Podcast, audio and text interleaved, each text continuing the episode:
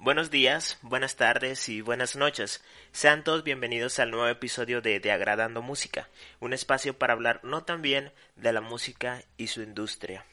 El día de hoy ya es diciembre, ya estamos en el último mes del año y la hipocresía ya se puede percibir en el ambiente como ya es costumbre. Estamos a casi nada de despedirnos de este año 2020 que tan horrible nos ha tratado y siempre estamos como esperando de que el siguiente año no sea tan horrible con nosotros, aunque en este punto pues ya no sé ni qué esperar.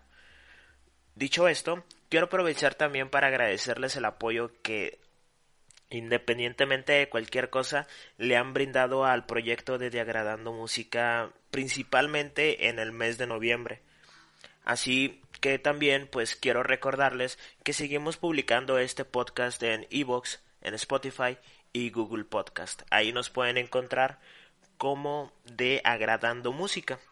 En la plataforma de YouTube en particular ya hay más videos. Creo que ya hay dos o tres episodios completos Asimismo, pues también les recuerdo que las redes sociales de Facebook e Instagram siguen actualizándose diariamente y ahí también nos pueden encontrar como de agradando música. Para comenzar con el episodio quisiera recordar que en una grabación anterior se habló sobre la cercanía que tienen algunos artistas con ciertos temas sociales, por lo general a temas un poco más inclinados a la política y de orden social artistas que aprovechan su fama para mediante su voz dar mensajes de, de conciencia social o de contestación a algunos eventos de los cuales no estén de acuerdo, entre otras. Hoy vamos a hablar de una banda en concreto que hasta cierto punto tuvo que sacrificar su vigente éxito para seguir con los ideal con unos ideales sociales muy marcados.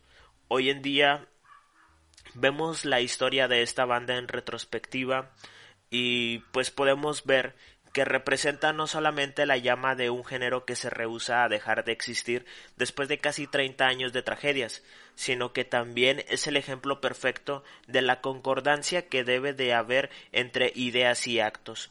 Hoy vamos a hablar de Pearl Jam y su eterna lucha contra el sistema, la forma en la que lucharon tantas batallas, a veces unas más benéficas que otras, más útiles que otras y menos cansadas que otras.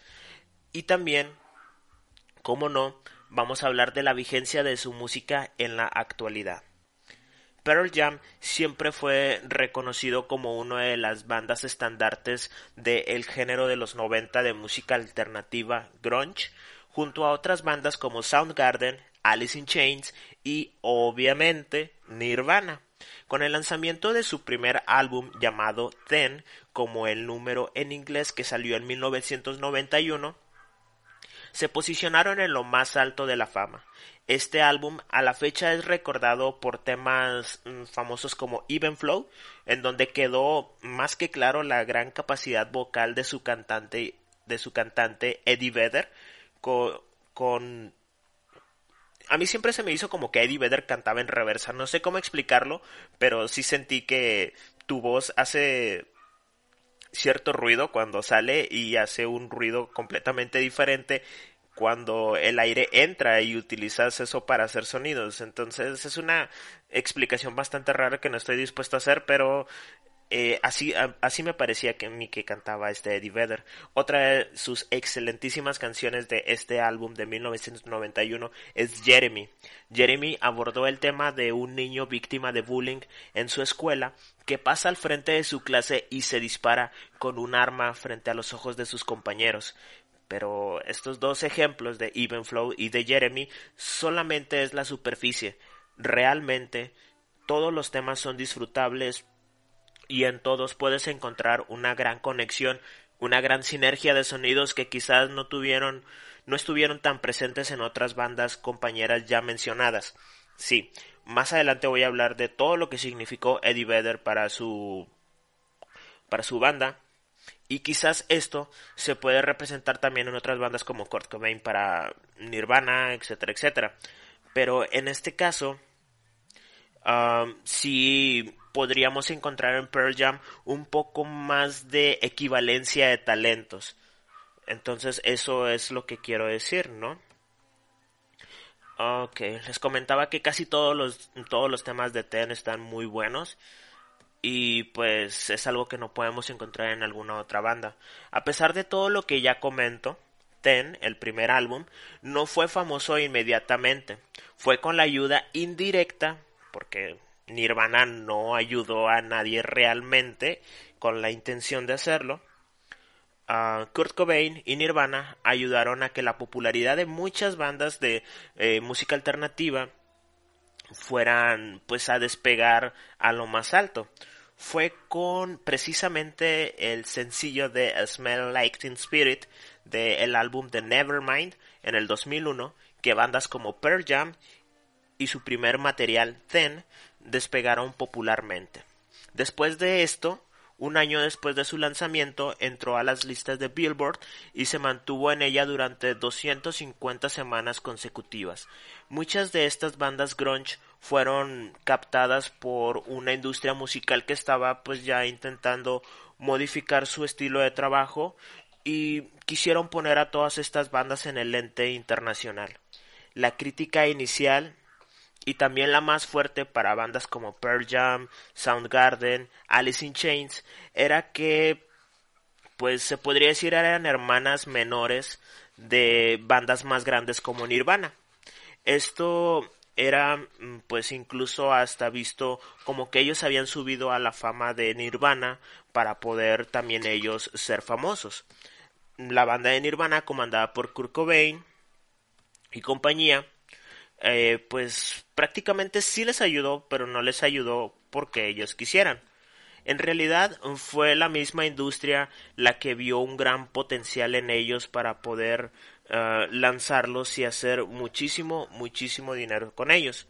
al menos a los inicios de su carrera, la verdad es que Pearl Jam estaba apenas a punto de mostrar de todo lo que era capaz y una de sus primeras hazañas fue poner en el radar junto a sus otras bandas similares la música alternativa de para la gran masa de jóvenes de los años noventas. Muchas de estas cosas uh, luego ya nos hacen un poco más de sentido cuando vemos eh, un poco el calendario y vemos que esta gran oleada de música alternativa grunge vino junto con la época de la internacionalización de MTV. MTV estaba en transmisiones desde 1989 y ya era muy popular en Estados Unidos. Sin embargo, con la internacionalización estoy diciendo que MTV comenzó a proyectarse en países como Brasil, Japón, Europa, Oceanía. Gracias a esto, MTV pudo catapultar a ciertos géneros, a ciertas bandas, para que fueran escuchados en todo el mundo. Eh, prácticamente esto lo hizo toda la década, de hecho con el, el, con el género del grunge y esta especie de música alternativa, también se podría decir que fue pues la década de ellos. Entonces, el plan empresarial ya estaba muy puesto para que ciertos proyectos musicales eh, fueran pues puestas en lo más alto de la popularidad y pues sí, estaba todo el, eh, todo el plan y el tema aquí es qué opciones tenían las bandas. Aceptar la fama, pues claro, no lo van a aceptar. Ellos habían nacido y, habían soñado demasiado con ser famosos por todo el mundo. Entonces, pues realmente muchas opciones válidas y de peso no tenían. Pero bueno, volviendo al tema de Pearl Jam y hablando de esta fama que vino con su primer álbum, Ten, traería una segunda producción. Esta segunda producción se llama Versus o BS, como se abrevia. Esto salió en 1994 y es aquí donde la situación se empieza a poner un poco extraño. Pearl Jam fue de los primeros en, en poner el grito en el cielo de lo que el modelo de industria musical que estaban llevando ciertas bandas pues no era el correcto, ¿no?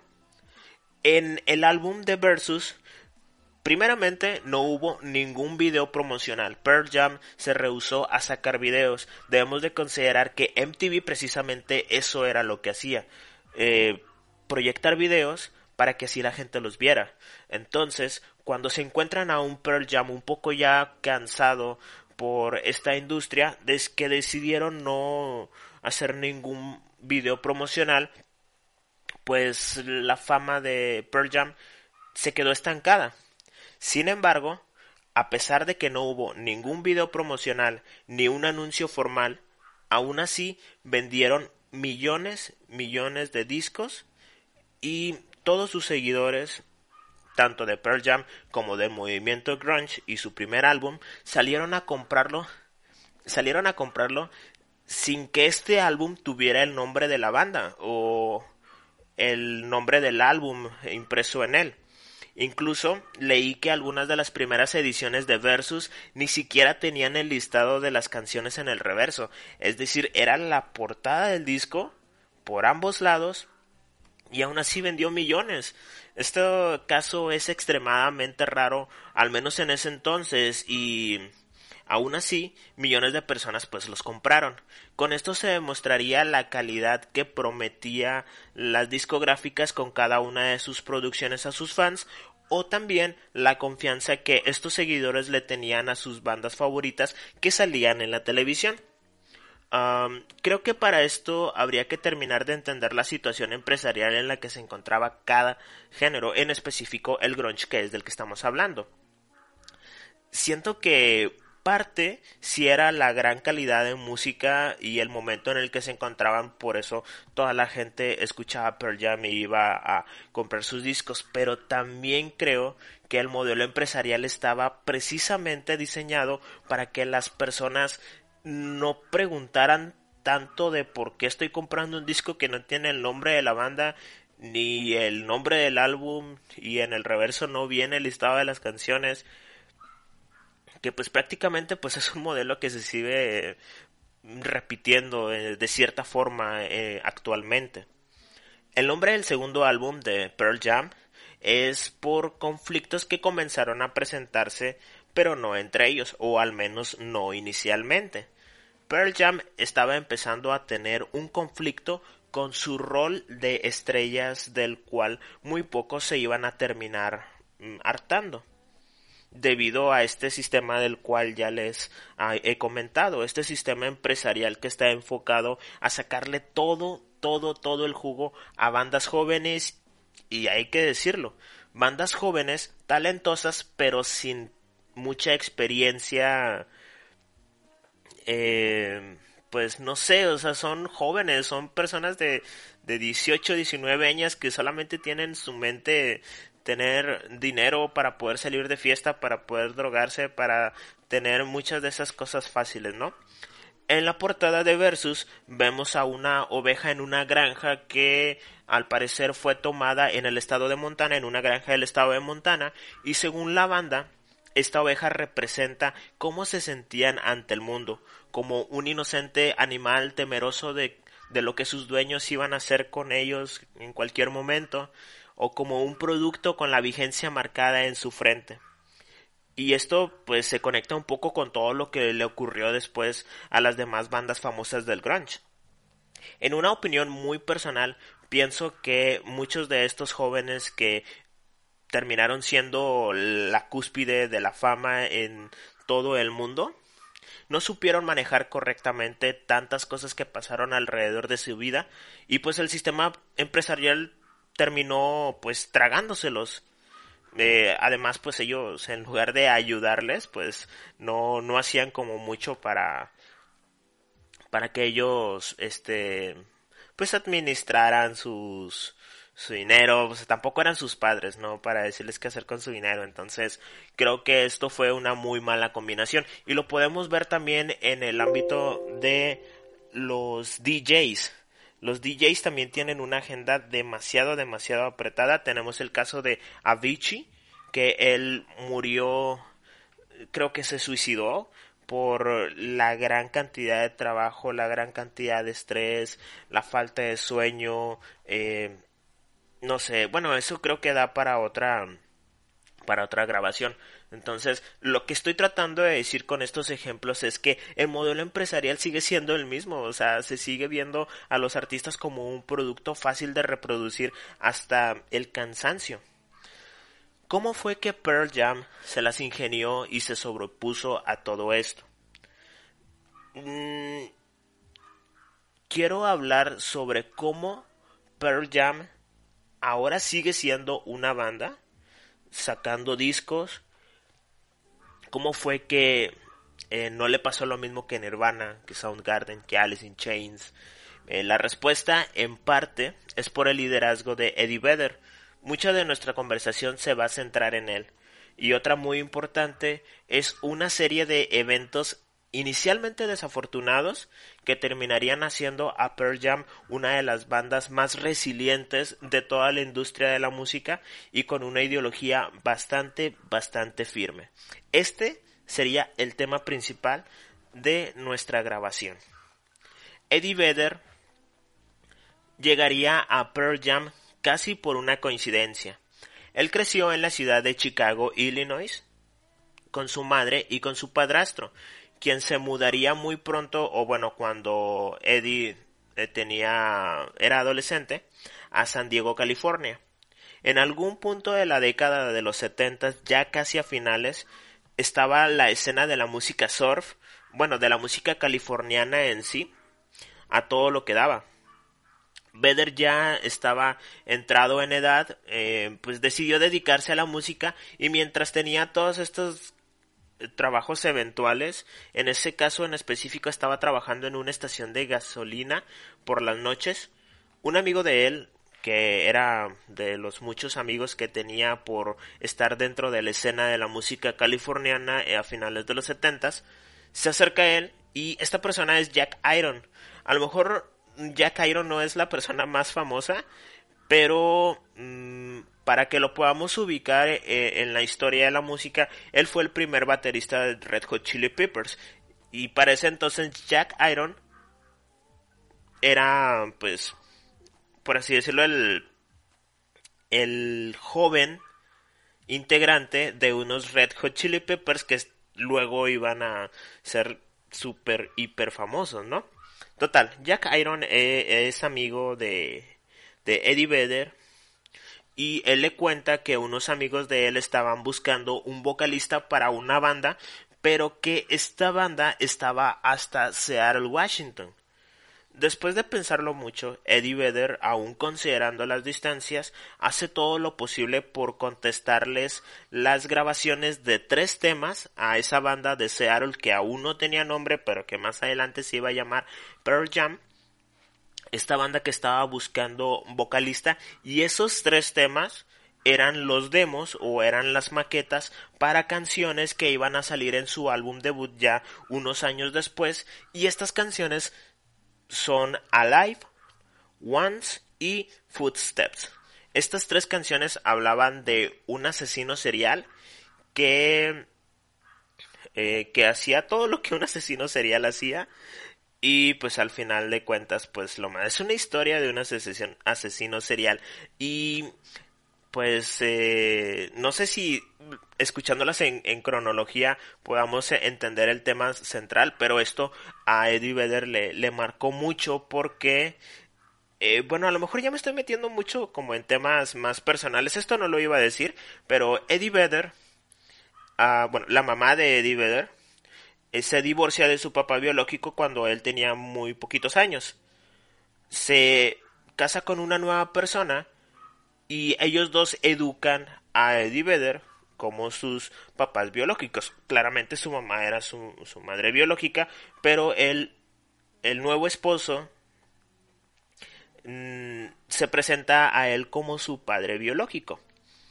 Años después, cuando muere su padre, su padrastro, pero para él su padre biológico, se entera que su madre le mintió, que su madre sí tenía un primer esposo y ese primer esposo es su padre biológico. De hecho, aquí es como una novela porque Eddie Vedder va e investiga quién es su su padre su padre biológico y se da cuenta de que murió un año antes. Entonces, eso fue como el primer gran trauma de Eddie Vedder que le ayudaría a madurar de una manera muy, muy, muy rápida. Es una novela la, la vida de Eddie Vedder, pero no vamos a hablar de nada, de muchas cosas personales de Eddie Vedder. Eddie Vedder es la voz y el líder de la banda. En sus letras se demuestra un carácter muy, muy, muy reflexivo y la madurez que no tenían la de los demás integrantes. Bueno, a lo mejor sí, pero no les daba la oportunidad de escribir canciones, porque no tenían tanto talento como él. Al menos para eso. Em, estas letras, pues, eran pues prácticamente el tema central del mensaje que quería dar eh, Pearl Jam a sus a sus discípulos, a sus seguidores. Al mismo tiempo, estas letras eran, al mismo tiempo de que eran lo interesante para Pearl Jam, también eran como el, el, el, el core, el centro de todo lo que eh, imaginaba y pensaba Eddie Vedder. Esto luego sería un problema para los demás integrantes, porque como se lo estaba comentando, toda la parte compositiva de las canciones eran pues de solamente una persona y no se sentía tanto como si fuera una banda. Al menos, eh, pues creo que el que menos se preocupaba de esto era Eddie Vedder, evidentemente. Pero de igual forma, la banda ya era demasiado popular y gracias a todo el talento de su vocalista, dejaron pues como ciertas rencillas internas por, por fuera, ¿no? Dijeron, mira, tú sigue tocando el bajo, tocando la batería, tocando la guitarra e incluso eh, llegó un punto de la banda en el que todos ellos dicen, bueno, sabes, eh, tú, además de, hacer de, tocar la guitarra, ¿qué quieres hacer? ¿Quieres diseñar las camisas? ¿Quieres meterte a la onda de la organización de los eventos? Eh, entonces empezaron a hacer muchas cosas y fue así como se eliminaron estas rencillas internas.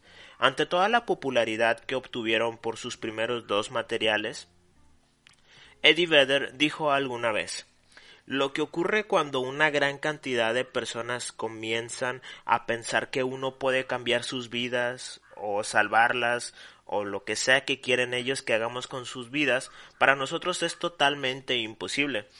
Esta reflexión es un poco extraña, y fue esta misma reflexión la que los llevó a dejar de promocionarse de la manera en que lo estaban haciendo, a tal grado de, como ya lo había comentado, no rodar ningún video para sus canciones y dejar de asistir a diferentes eventos importantes para que más y más gente los conociera.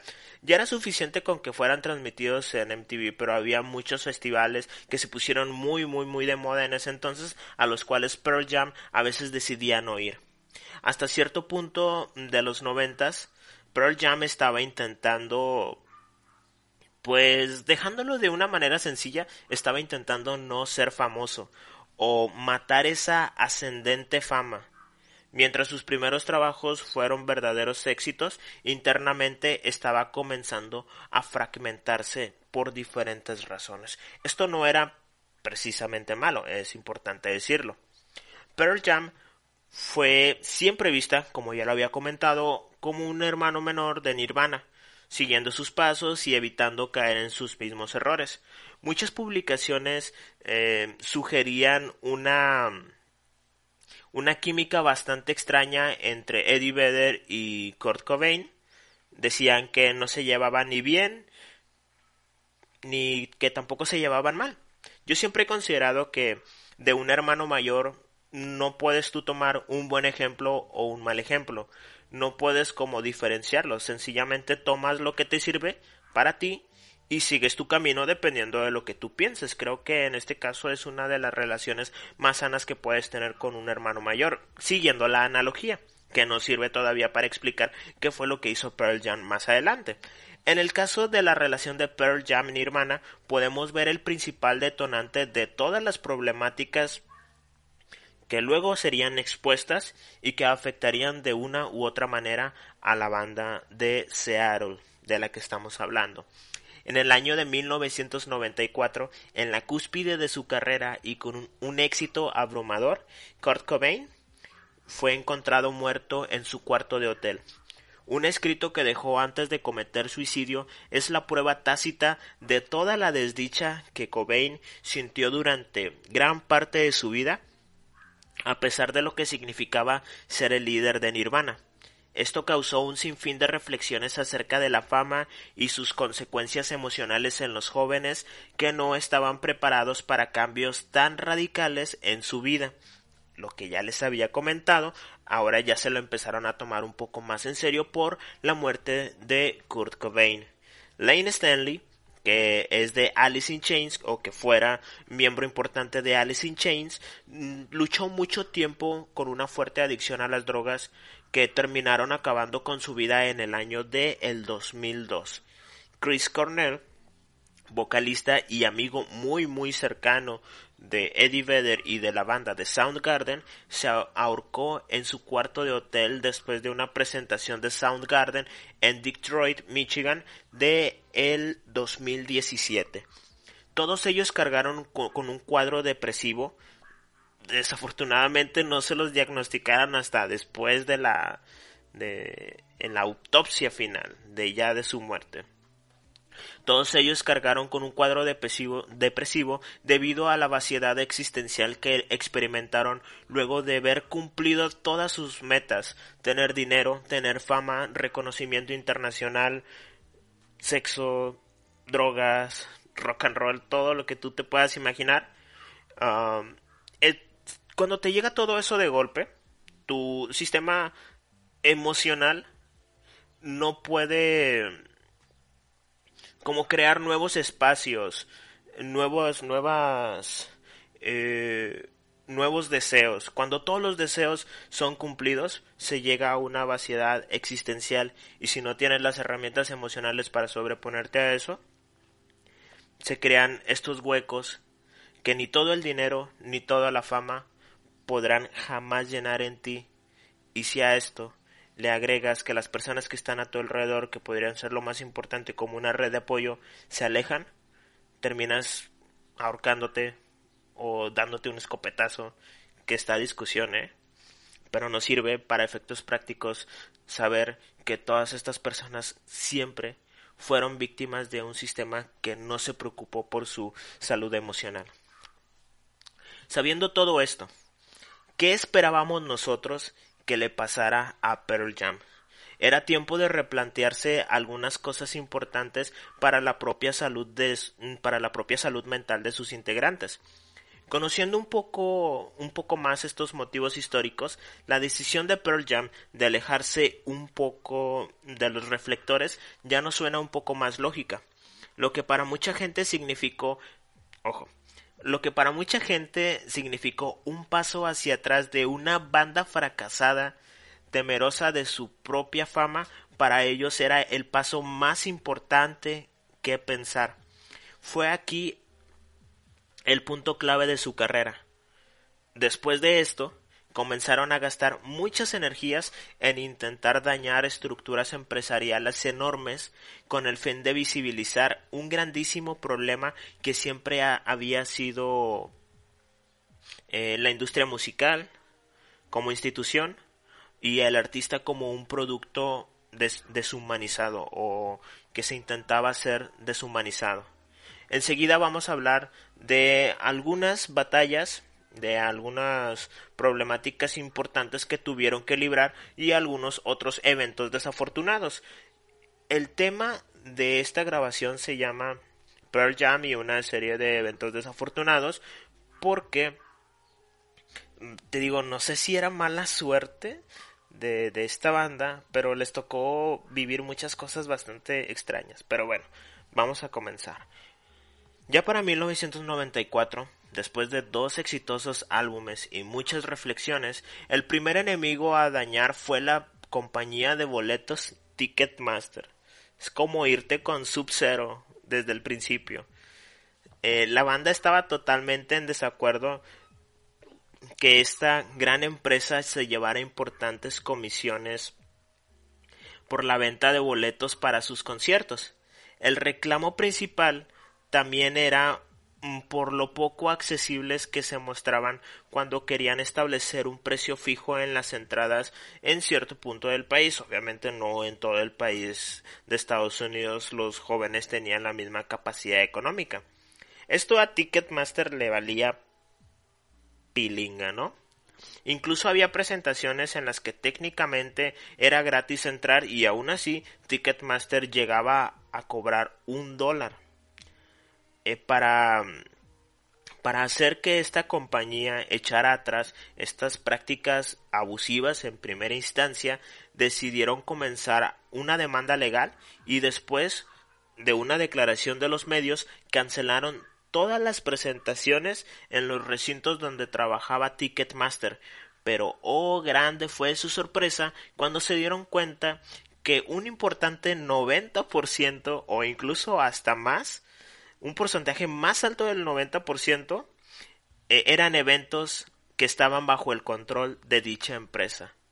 Fue por eso que durante el verano de 1994 hasta algún punto de 1998, o sea, casi cuatro años, Pearl Jam se presentó ocasionalmente en Estados Unidos. Se podría decir que dentro de lo perdido lo ganado. Gracias a esto la banda logró tener un poco de un poco más eh, conexión con otros públicos, conexiones especiales, conexiones dignas con públicos como el latinoamericano y el europeo o el de Oceanía. Principalmente con el de Europa, aunque aquí en México y parte de Centroamérica y de Sudamérica también Pearl Jam es muy muy reconocido y muy querido. Creo que es de cierta forma gracias a que dentro de 1994 a 1998 ellos pues no les quedaba más que estar trabajando en otros países que no fuera Estados Unidos. Después de este año 1998 Ah, ellos volverían a sus operaciones normales, ya que se dieron cuenta que trabajar con pequeñas empresas pues sí estaba chido, pero pues realmente no aseguraba una calidad de experiencia para sus seguidores, tanto en cuestiones de logística como en cosas un poco más específicas como la seguridad tema que más adelante sería muy muy importante para la banda. La batalla legal contra esta empresa de boletos no solo le costaría dinero a la banda, sino también uno sino que también les costaría uno de sus integrantes. El baterista Dave Abruzzese, no sé si lo estoy pronunciando bien, la verdad me importa un carajo.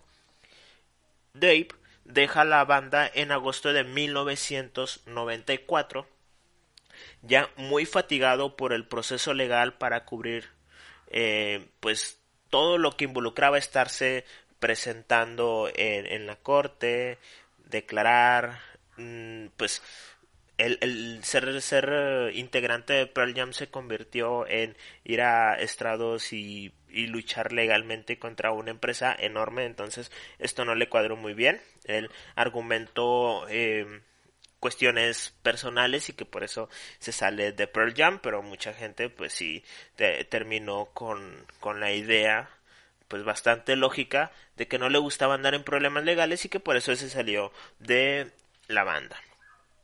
Para cubrir el puesto de baterista que había dejado Dave, Eddie Vedder llama a un viejo amigo que no sé si se acuerdan que se llama Jack Iron para así iniciar de nuevo con una segunda oleada de conciertos en una paz mediática con Ticketmaster. Durante estos años salió el disco de Vitalogy, eh, específicamente en el año de 1994. Todo esto ocurrió en ese año, ¿no? En 1994 no estaban presentándose eh, pues en muchos lugares sin embargo, eh, para ser consecuentes a su a su ideología, hicieron muchos, muchos, muchos conciertos eh, a beneficencia para recaudar dinero que iría directamente a su fundación del mismo nombre para combatir el SIDA. Es importante saber que esta misma fundación constituía la voz contestataria de Pearl Jam. Mantenía esta fundación apoyaba el derecho al aborto, eh, también le daba a la prohibición de la pena de muerte y mantenía una postura bastante mm, en contra de, la, de lo políticamente correcto que pues pues a lo mejor y puede ser como bastante bastante fuerte que una banda se meta en esto pero pues era música era música alternativa. Incluso hasta cierto punto la esencia de la música alternativa es ser contracultural, entonces Esto como que sí emonaba mucho en la ideología tanto de la banda como de sus seguidores. Durante los siguientes años, tras los lanzamientos de álbumes como No Code de 1996, Yield en 1998 y el Binaural en 2000, supondría una nueva etapa para que la banda, ya ahora sí, con un marcado cambio de actitud y estilo, tuvieran una nueva perspectiva sobre su fama.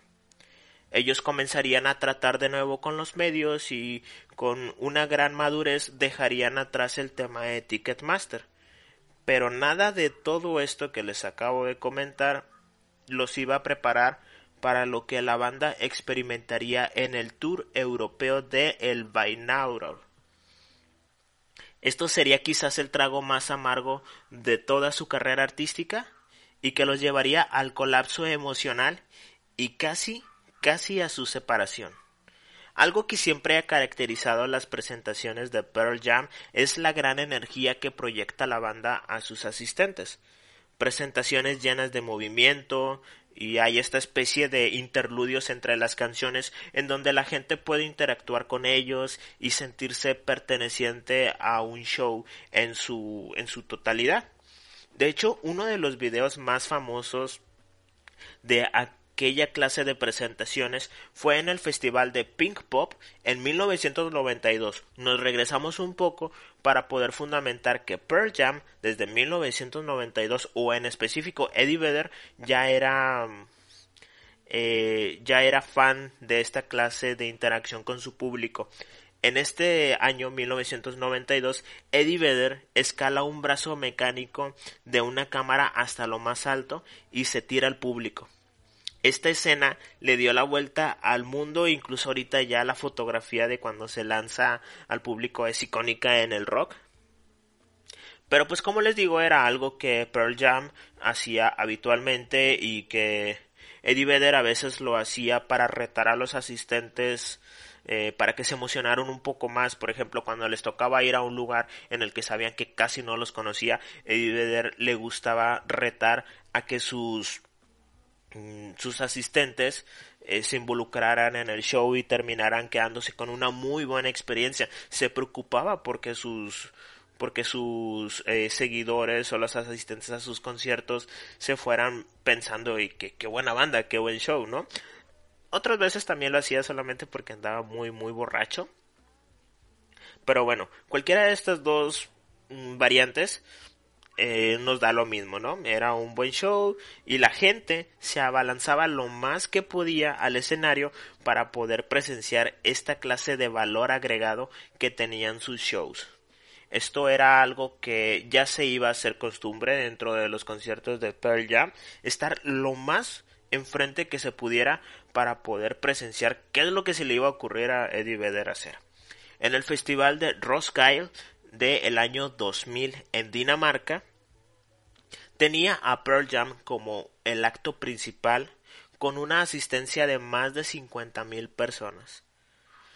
No sé si fue la mala organización, el pésimo clima o la euforia de los asistentes pero algo de esto, o un poco, o todo junto, crearon una gran estampida humana que dejó como saldo a treinta heridos y nueve lamentables fallecimientos. Imagina que es el día mm, más feliz de tu vida porque vas a ver a tu banda favorita.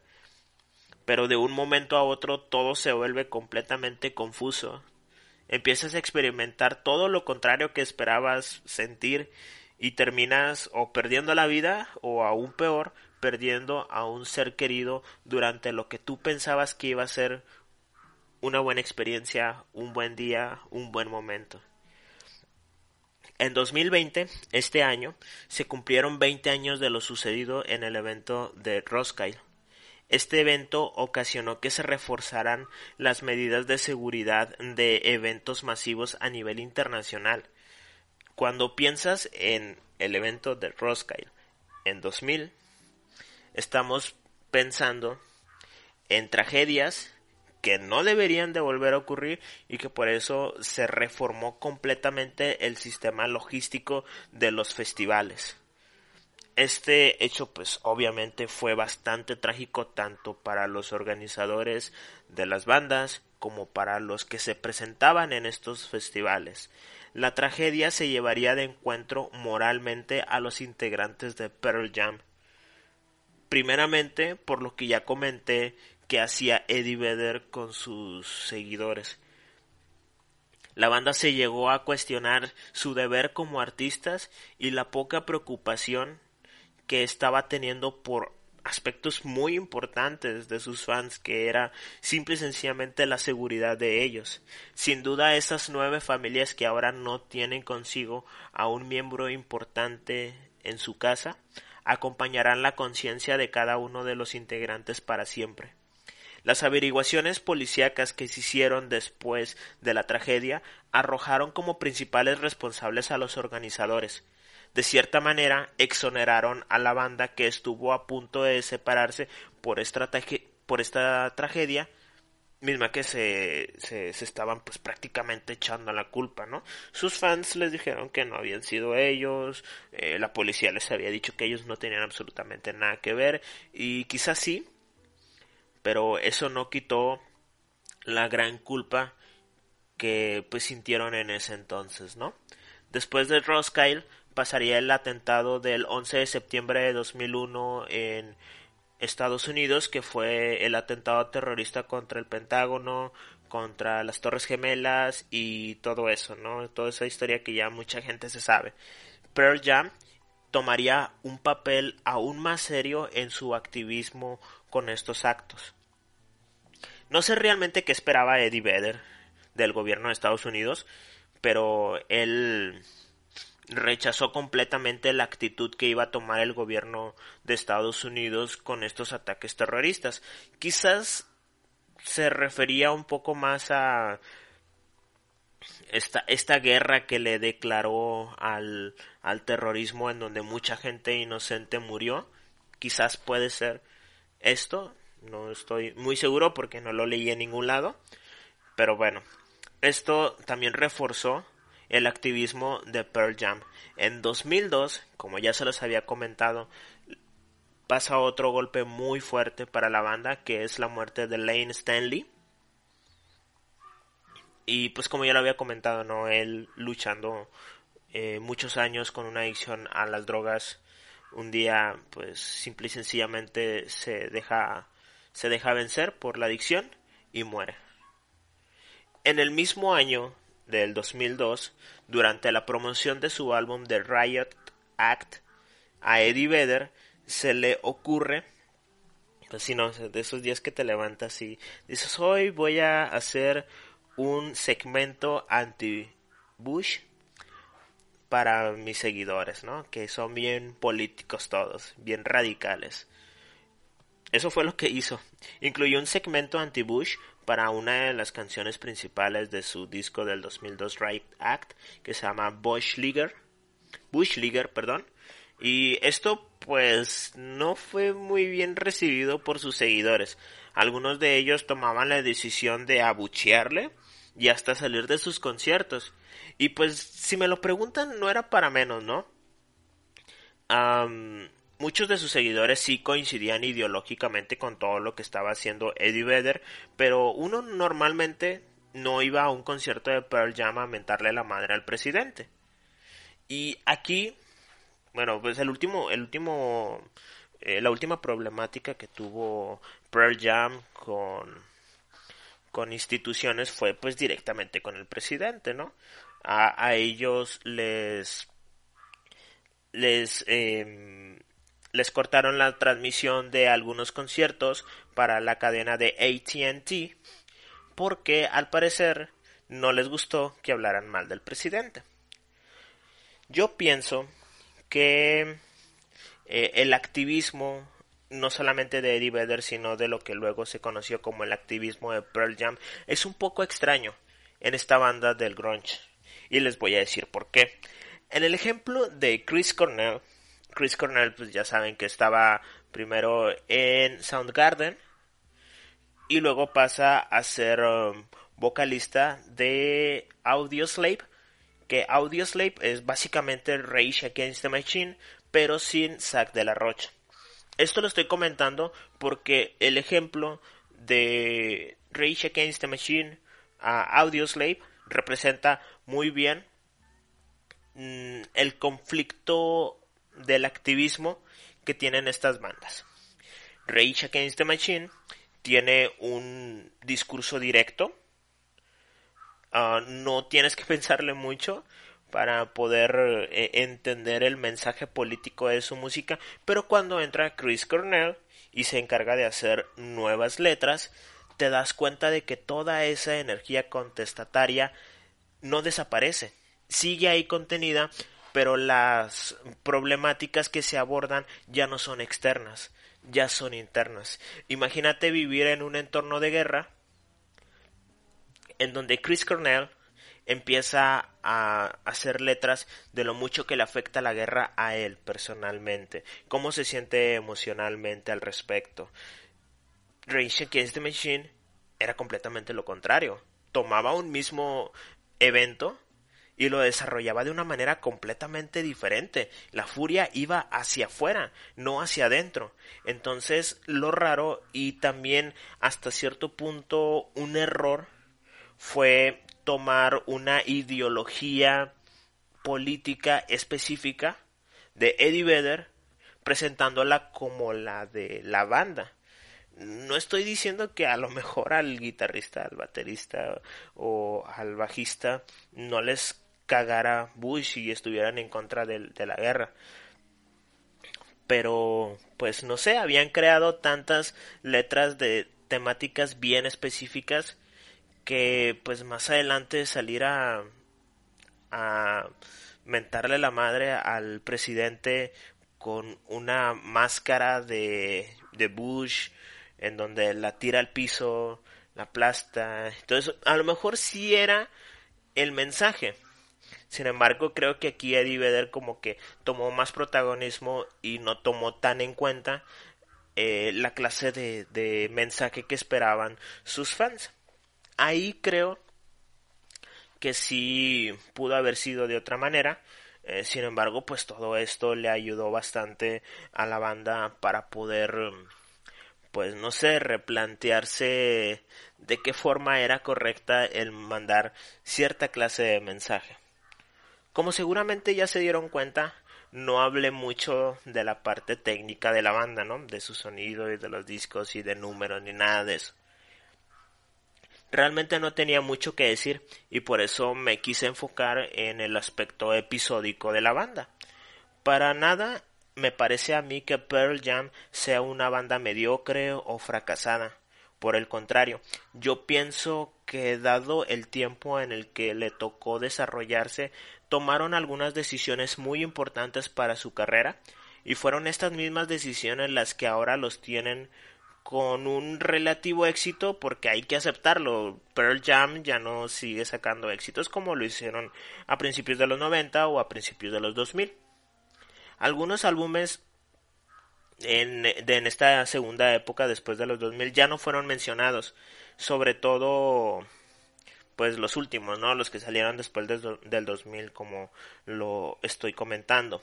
En 2020 sacaron un álbum que se llama Gigaton y pues a pesar de que no fue enteramente de mi agrado, lo pienso muy bien y agradezco por lo que sé que cómo terminaron las demás bandas, ellos aún siguen en pie de lucha y haciendo música que es lo mejor que saben hacer. No digo que no sean buenos para otras cosas, pero al menos el sentido de Pearl Jam como banda es el de hacer música.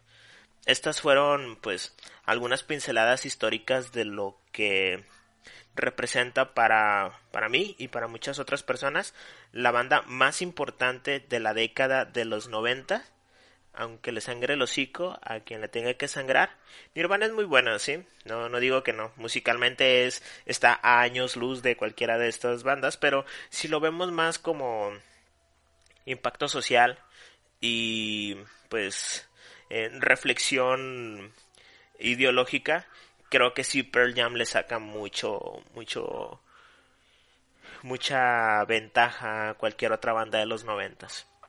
Pearl Jam es un caso excepcional de artistas verdaderamente comprometidos con causas sociales y dispuestos a, sacrificar lo que sea por sus ideales. Creo que Pearl Jam fue de las bandas que más sacrificó para poder visibilizar ciertas problemáticas. Entonces, es por eso que, pues bueno, quizás ahorita ya, ya ni nos guste Pearl Jam, ni a lo mejor si tú me estás escuchando no sabías que ya que había sacado un disco este año, ¿no?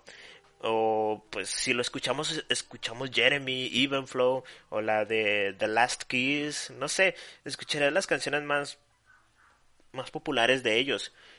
Pero podemos ya no estar tan al pendiente, ni tampoco de sus lanzamientos.